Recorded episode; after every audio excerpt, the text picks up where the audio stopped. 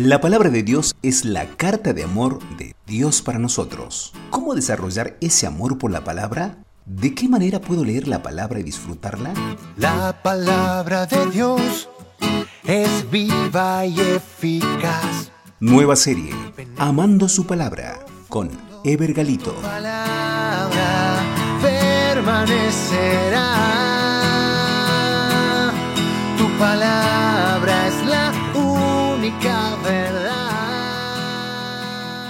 Buenos días, continuamos con la serie Amando su palabra, el episodio 9, de quién habla la palabra meditación. La lectura se encuentra en Hechos capítulo 8, versículo 34. ¿De quién dice el profeta esto? ¿De sí mismo o de algún otro? Mientras el etíope leía las escrituras, surgieron cuatro preguntas. ¿Entiendes lo que lees? Nos habla de comprensión. El cómo podré si no me lo explican nos introdujo a la instrucción y cuando este funcionario leyó el pasaje hizo otra pregunta. ¿De quién está hablando el profeta? Y esto es lo que llamamos meditación. En la meditación hay dos aspectos importantes, la interpretación y la repetición. Para la interpretación tengo que preguntarme quién es el escritor, a quién le escribe, por qué lo hace, qué hechos suceden, cuándo ocurre, dónde, cuál es la cultura, qué entendía el lector en este tiempo. Pero la meditación práctica es la repetición en nuestros pensamientos. El salmista decía que el hombre bienaventurado medita de día y de noche en la ley de Dios. O sea, repite las escrituras en su mente durante el día y durante la noche.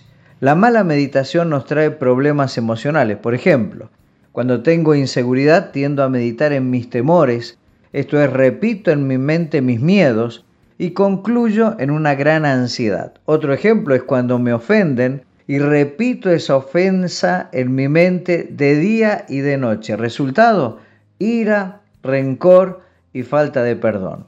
Pero qué diferente es cuando repito en mis pensamientos de diversas formas la palabra de Dios. La meditación es el proceso de digestión de la palabra. Su palabra debe formar parte de nuestro ser interior y para esto debo reiterar para mí mismo los conceptos o la historia aprendida.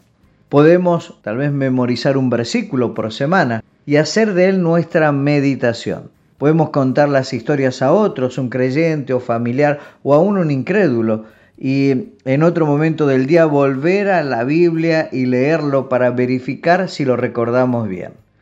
Cuidado con la bulimia espiritual, esa práctica de leer la Biblia y expulsarla sin que quede nada de ella en mi interior.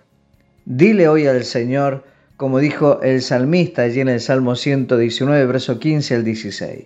En tus mandamientos meditaré, consideraré tus caminos, me regocijaré en tus estatutos, no me olvidaré de tus palabras. La frase del día, la meditación práctica es repetir la palabra en tu mente. Es el proceso de digerir la verdad inspirada. Escuchemos a Cristín de Clario cantando Tu palabra es. Dios les bendiga. Que cada página en mi corazón la llenes tú. Que tus palabras y revelación hoy traigan luz. Si la voz del enemigo hace ruido alrededor me aferro a tu voz. Tu palabra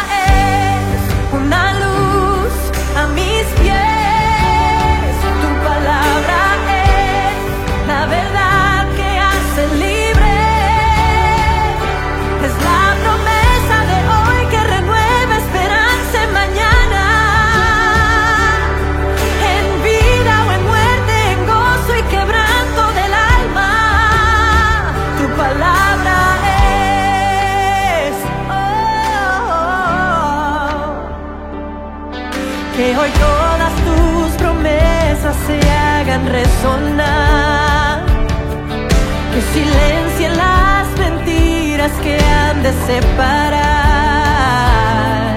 con la espalda.